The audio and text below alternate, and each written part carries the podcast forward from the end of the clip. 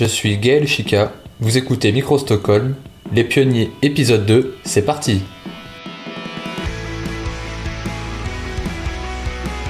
Elle a nagé, pédalé et couru dans des décors de cartes postales. Son esprit libertaire lui a fait réaliser ses rêves les plus fous. Elle a inspiré plusieurs générations de triathlètes. Aujourd'hui encore, c'est la seule française à être montée sur le podium du mythique Triathlon d'Hawaï. Découvrez l'incroyable destin d'Isabelle Mouton.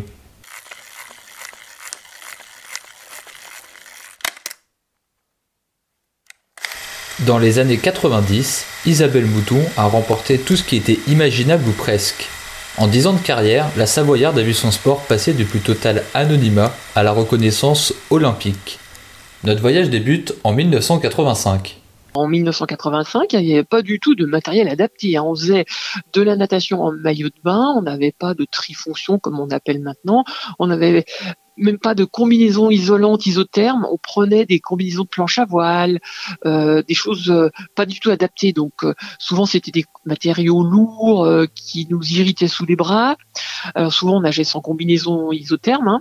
Il n'y avait pas encore de matériel vraiment technique à ce niveau-là.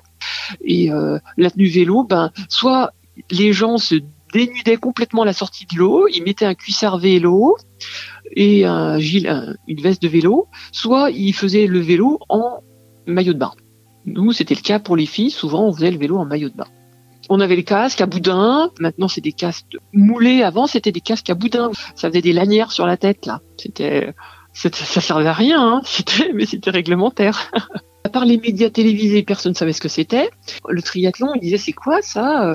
Il disait c'est du, tir avec du ski de fond quoi. Il confondait triathlon biathlon. Euh, c'était vraiment pas connu du tout. On savait pas ce que c'était.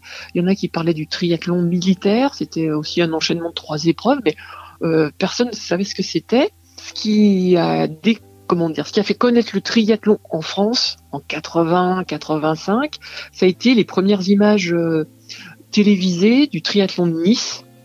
C'était des enchaînements de trois sports qu'on pratiquait déjà, avec des images un petit peu euh, difficiles de gens qui s'écroulent sur la ligne d'arrivée. Et on s'est dit, mais pourquoi eux le font et pas nous?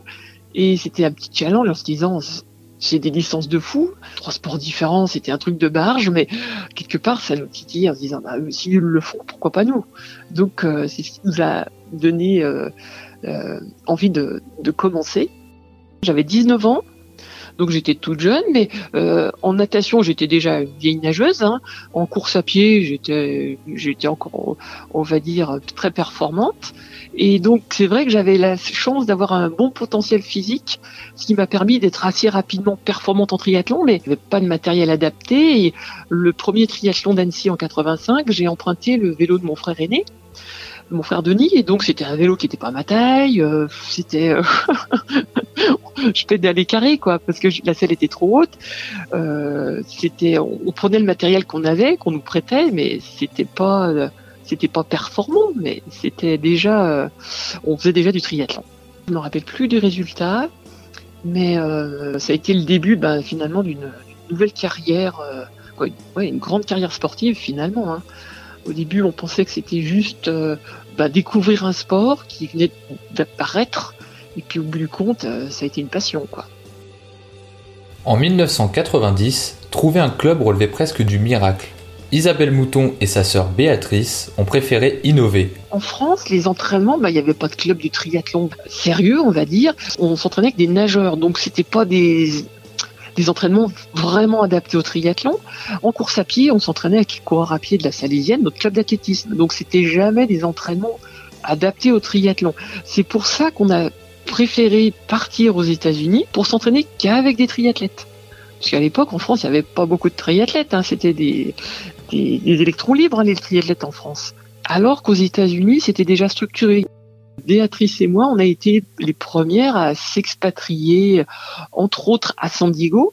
Nos parents, ils nous disaient, ben, vous avez un diplôme en poche, un bon diplôme, mais pourquoi vous travaillez pas? Euh, Vous n'avez pas gagné votre vie à faire ce sport-là, euh, c'est pas connu. Euh. Sincèrement, j'aurais pas eu culot de me lancer dans l'aventure. C'est c'est Béa et moi on peut pas dire qui a poussé l'autre. C'était tellement euh, simultané, tellement, on était tellement en symbiose qu'on peut pas dire que l'une a poussé l'autre. Moi, je venais de terminer mes études de kiné. Euh, Béatrice avait terminé ses études d'ingénieur.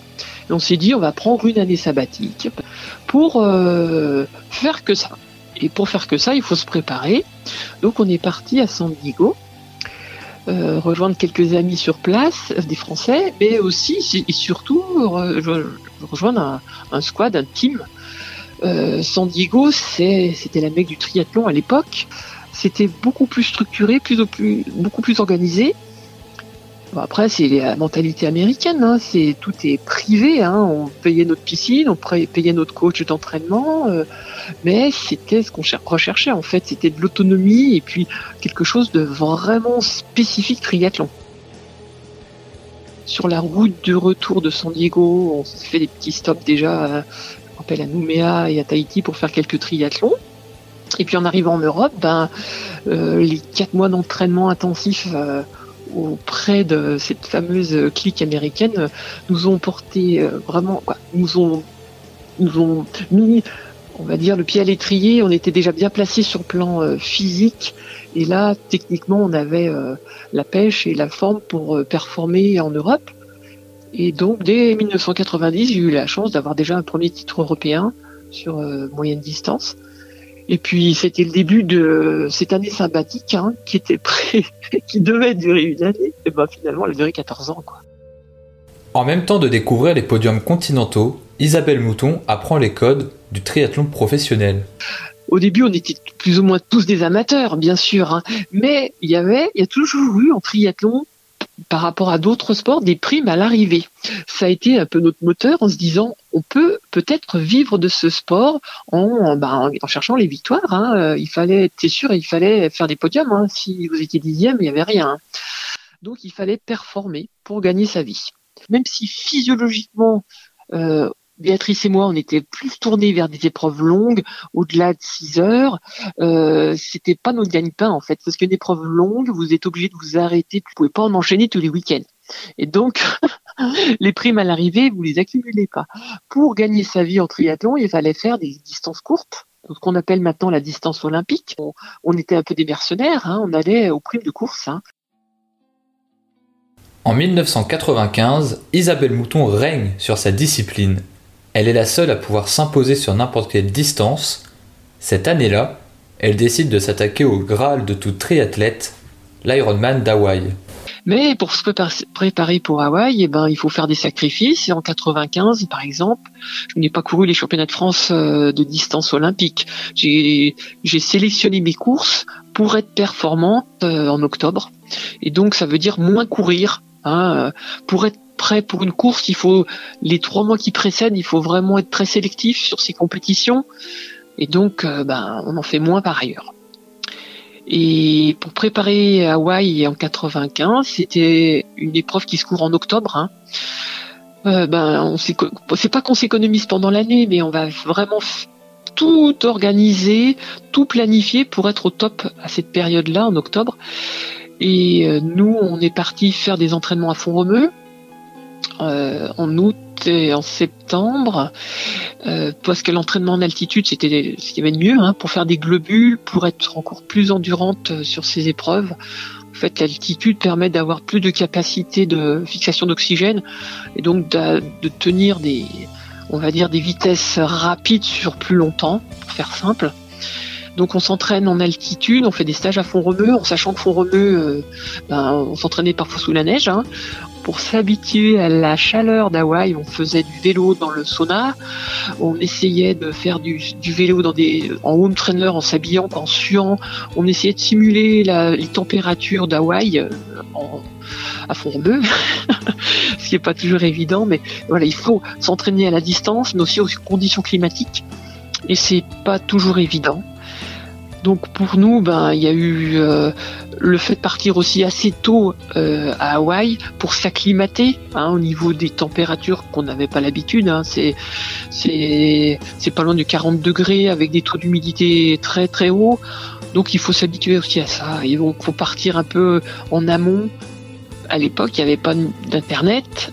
Euh, les informations, elles fusaient que via la presse, la presse spécialisée entre guillemets, et donc on se préparait à une course euh, en lisant les journaux qui avaient relaté euh, les épreuves d'Hawaï avant. Et on avait, on allait un peu dans l'inconnu, donc euh, à part les reportages qu'on en a lus, c'était, c'était de l'imaginaire. Hein quand on est spectateur à Hawaï, on voit que l'arrivée, hein, on voit pas euh, les champs de lave, on voit pas la difficulté de l'épreuve, on n'est pas dans le vent, dans la chaleur, dans la fournaise. Et là, quand on y est, c'est toute autre chose. Moi, je suis une novice, c'est la première fois que je fais une course comme ça. Hawaï, en général, on peut pas dire qu'on va gagner Hawaï quand on y va pour la première fois. On a beaucoup d'humilité, il faut accumuler de l'expérience. Euh, avant de gagner Hawaï, il faut souvent participer euh, de nombreuses fois parce que il faut gérer tellement de paramètres.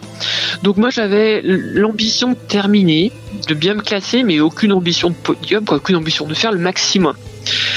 Donc quand on part en natation, je sors de l'eau, je sais plus mon classement, mais 4 5e fille. Je connais toutes les autres adversaires, hein. beaucoup sont des bonnes nageuses, donc je m'inquiète pas. Et puis en vélo, ben je remonte deux ou trois nageuses, mais je m'arrête finalement. Euh, je termine la fin du vélo. Euh, je sais que je fais 5h17, je crois, en vélo. Et euh, je termine en quelle position? Je crois en troisième position. Voilà, oui, je termine le vélo en troisième position. Pose le vélo en troisième position. Je sais que je suis à 1 minute 30 de la deuxième place quand on pose le vélo à Hawaï, euh, on commence seulement la course, hein, parce que le marathon, on ne sait pas ce qui peut se passer. Et puis effectivement, sur le marathon, au bout de 15 bornes, je suis toujours à 1,30 de, de Karen Smyers. Donc euh, la course est, lancée. quoi. Euh, Paula Newby-Fraser est la première, je sais pas, je sais pas, les chronos en tête à l'époque, mais elle était à une dizaine de minutes devant. Karen Myers, la deuxième, à une 30 devant moi, donc une 30 c'est rien. Sauf que euh, la chaleur faisant ses effets, en fait, j'avais des soucis digestifs et à chaque fois que je m'arrêtais sur le bas-côté, euh, je perdais deux minutes.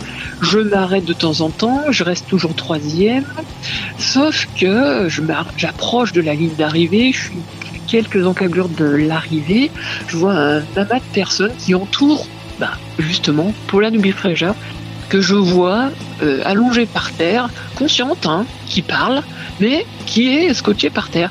Et moi, j'ai envie de m'arrêter, de l'aider, mais quelque part, on n'a pas le droit de les aider, ces athlètes, parce que si on les aide, euh, on disqualifie l'athlète. Nous, on n'est pas disqualifié, mais on disqualifie l'athlète. Donc, je suis un petit peu démunie, désemparée. Qu'est-ce que je fais? Est-ce que je m'arrête? Je m'arrête pas. Et je vois du monde autour d'elle. Et puis, je me dis bon, je peux pas, je peux pas m'arrêter, je peux pas l'aider. Bon, je, je la passe. Donc je la passe et finalement bah, je passe la ligne et je suis deuxième. Je me rappelle les derniers mètres, je, me suis dit comment je fais pour passer la ligne d'arrivée? Parce que à Hawaï, tout le monde essaie de trouver un signe à l'arrivée, un truc distinctif et puis moi je voulais lever les bras mais j'avais les bras tellement euh, fatigués, j'arrivais même pas à lever les bras. Bon, j'ai sauté sur la ligne mais super contente d'arriver mais oh, c'était vraiment un rêve qui se réalise. Euh, d'autant plus qu'il y avait donc euh, mon mari qui était là, qui avait pu faire euh, le voyage pour venir m'encourager. Il y avait Grégoire Millet qui était mon entraîneur de l'époque, qui était là. Il y avait aussi mon manager qui était là. Donc ma sœur jumelle qui allait arriver donc dans les quelques minutes qui suivaient. Quoi, c'était le le, le rêve, le rêve réalité. Hein. Mais ce rêve, il a duré bon quoi, un quart d'heure, une demi-heure, je sais pas estimer, mais euh, à partir de petits moments là, euh, une fois le moment euh, d'extase passé, petit malaise arrive. Bon, comme beaucoup, hein, à l'arrivée à Hawaï, vous avez des tentes avec des perfusions, et je suis passé dans la tente avec les perfusions parce qu'en fait, on est tous déshydratés. Et on a l'euphorie de l'arrivée, donc on tient debout, et puis quelques minutes après, ben ça vous lâche, et là voilà, Polano Bifraser, ça ça l'a lâché 400 euh, mètres avant la ligne, mais moi, ça m'a lâché, euh, on va dire, euh, voilà, un quart d'heure après le passage de la ligne. Sur une course comme ça, on perd plus de 12 litres d'eau et on peut pas en assimiler. on arrive à en assimiler 8 litres, hein, peut-être un peu plus, mais on a du mal à compenser nos pertes hydriques et métaboliques. Donc, voilà, on termine obligatoirement déshydraté.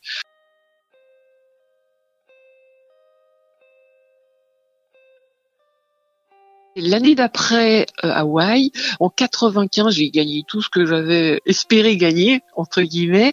Et comme j'expliquais, euh, j'avais déjà fait beaucoup de sacrifices sur le plan familial. J'étais mariée et mon mari, bah, je le voyais pas beaucoup. Euh, sur une année, un triathlète pro, il est trois mois par an à la maison. Et mon mari, il avait une activité professionnelle, il me suivait pas, hein, il était, il restait à la maison. Donc, euh, ça faisait un petit moment qu'il commençait à me dire, c'est quand que tu arrêtes, c'est quand que tu arrêtes. Et je sentais que si j'abusais un peu, euh, je perdais mon mari. Donc, je me suis dit, allez, je m'arrête en 96, je fais une année sabbatique.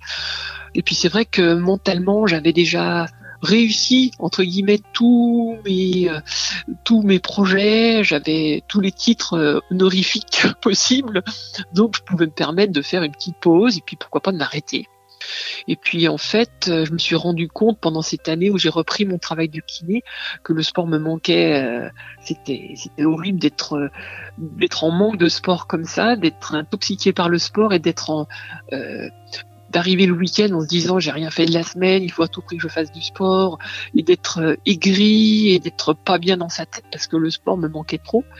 Donc euh, finalement c'est mon mari au bout de l'année qui s'est dit Isa repars faire du sport parce que c'est ce qui te convient le mieux mentalement.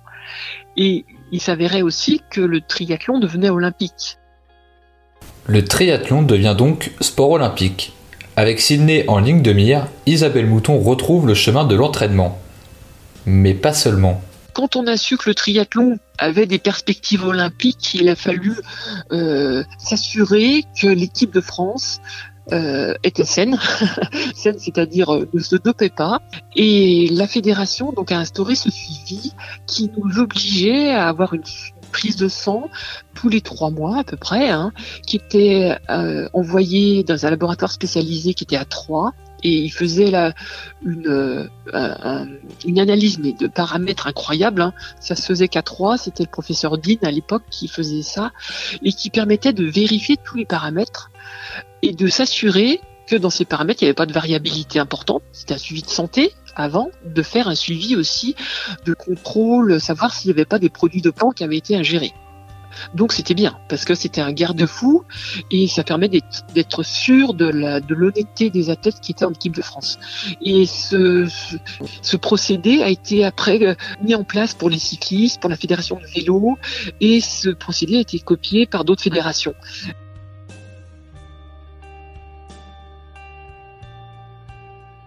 Nous sommes au début des années 2000. Les Jeux sont dans 9 mois, le compte à rebours est lancé l'équipe olympique, elle n'est pas encore euh, mise sur pied. Hein. Il faut se sélectionner et donc il faut sélectionner euh, les dossards français. Donc il faut déjà que la nation obtienne le maximum de dossards. Il y avait trois dossards pour les filles parce qu'on était bien classé au niveau mondial. On va dire il y avait 5-6 athlètes potentiellement qualifiables et il y en avait trois heureux élus. Donc euh, c'était une course au point. Euh, moi j'ai pu me qualifier tout de suite en avril, mais par exemple Béatrice a dû batailler euh, jusqu'au mois d'août quoi pour se qualifier. Le parcours ne me sied pas à Sydney, c'était un parcours à pied qui était très vallonné. À vélo, c'était vallonné, ça me convenait très bien, mais à pied, c'était pas du tout un, parcours à ma convenance. Donc je savais que je pouvais pas exceller, mais je me disais une place de finaliste, c'est-à-dire être dans les huit premières, euh, me comblerait. Le triathlon olympique, c'était un stress, mais oh, parce que bon, mes parents euh, étaient là, il y avait bah, tous les médias vous attendent. Euh, c'est toute ma, ville natale, tous les gens qui étaient bah, pour, pour, tout, pour tout le monde, hein, pour tous mes proches, mes sponsors, c'est, la course à, ne pas rater. Donc j'avais une pression incroyable sur les épaules. Et euh, déjà sur le ponton de départ, hein, c'est un ponton qui fait à peu près 50 mètres, euh, on est classé en randonnée. Et là, le départ, faut pas se rater parce que si vous plongez avec un, demi-secondes, on vous plonge dessus et là vous vous faites couler. Déjà le départ natation, c'est d'un stress inouï. Euh, après, donc moi j'ai eu la chance de bien partir, de partir super vite. En vélo, ben, de ciné, c'était très technique, monter, descendre, des virages. Donc moi, pas de souci, j'étais très technique en vélo. Euh, je donnais toujours le peloton tête en alterne, on tourne, hein, on a droit au peloton. Donc euh, on tournait sur, on était une dizaine à peu près hein, en tête du groupe. Et je pose le vélo, je, je crois que j'étais presque en tête de course, hein, mais je m'élance à pied, je devais, j'ai fait une bonne transition, je devais être euh, en première position au départ, mais je savais très bien que j'étais pas la meilleure coureuse du terrain, du, du de la course et d'autant plus du parcours, hein, le parcours étant pas du tout à ma convenance. Euh, ben j'ai longtemps été à la troisième place, mais euh, j'ai récupéré ma septième place finale, on va dire à, à l'abord du, du dernier non, à mi-course, j'avais déjà ma place euh, presque, oui, ma place euh, finale. Je l'ai obtenue à, mi-parcours de course à pied et j'ai gardé ma cinquième, ma septième place, mais mais je pouvais pas faire mieux vu vu les circonstances de terrain, quoi. Voilà. Et j'étais vraiment content de cette place. Sincèrement, euh, j'ai aucun aucun regret. J'ai j'ai nagé à la perfection. Pour moi, le vélo, ben, euh, je, non, j'ai pas fait d'erreur. À pied aussi. Voilà, c'était juste euh, une course qui n'était pas à ma convenance, mais voilà, c'est ça en triathlon. Hein. Il y a des parcours qui vous sied, puis d'autres pas, et, et voilà. Sa carrière de triathlète professionnel s'achève sur cette septième place olympique. Alors qu'on la disait finie, Isabelle Mouton se lance un ultime objectif avec sa sœur jumelle, l'Embraman, un triathlon XXL dans les Alpes. Donc euh, j'avais déjà levé la main, on va dire au niveau professionnel. Je, m'entraînais beaucoup moins puisque mes grandes courses euh, étaient passées, puis j'avais plus que cette unique course à faire et en sachant que c'était une distance longue, il suffisait de faire beaucoup, beaucoup de distance en vélo, beaucoup de distance en course à pied et en natation pour euh, arriver à ses fins. Et donc, c'est ce que j'ai réalisé en 2001. Béatrice aussi a couru euh, avec moi. Et c'était pareil, hein, des grandes courses comme ça, on se doit de les courir à deux. Parce que déjà pour la préparation, qui est fastidieuse, qui est laborieuse, le fait d'avoir euh, un training partner comme sa sœur jumelle, c'est l'idéal. Et puis sur la course aussi, c'est mentalement c'est bien d'avoir euh, ce soutien, même si on court pas en même temps ensemble, quoi. On court sur la même course, mais même si on n'est pas côte à côte, euh, mentalement euh, on se soutient, on s'intéresse à l'autre, on se dit tiens elle est où, qu'est-ce qu'elle fait, et on, pense moins à sa propre course, à sa, à sa propre souffrance. Et donc en brun en 2001, et eh ben ça a été une victoire. Euh, assez difficile finalement parce que le marathon, après des épreuves euh, cyclistes difficiles où on a euh, pas loin de 5000 mètres, au moins 5000 mètres de dénivelé, et puis un marathon aussi où il y a pas mal de dénivelé, euh, je termine avec quelques crampes. Bon, je termine avec le sourire, hein, mais c'est vrai que physiquement, les jambes elles ont bien souffert. Hein. Mais j'ai terminé là ma carrière d'athlète en en 2001. Et 15 jours après, bah, j'étais enceinte, donc c'était super de terminer comme ça parce que l'objectif suivant c'était ma grossesse et puis euh, mes enfants. Et voilà, j'ai pu euh, terminer euh, en beauté et puis ne pas avoir de regrets parce que j'ai vraiment coché toutes les cases du, du triathlon professionnel. quoi. J'ai tout coché et donc j'ai aucun regret. Ma première fierté, on va dire, c'est d'avoir pu euh, être dans les pionnières de ce sport et d'avoir pu réaliser quelque part des rêves que je ne pensais même pas. Et puis après, ben, de se réaliser, euh, de, de, pouvoir vivre de son de sa passion. Le triathlon, c'était mon métier, c'était mon loisir, c'était mon sport, c'était ma passion, c'était tout à la fois. Et de le, vivre intensément comme ça, en plus euh, avec ma sœur jumelle, de le partager, euh, c'était une expérience de vie euh, incroyable. Un grand merci à Isabelle Mouton d'avoir participé à ce numéro. Atlas Forum toujours au générique. On se retrouve très vite pour un prochain numéro des pionniers. Salut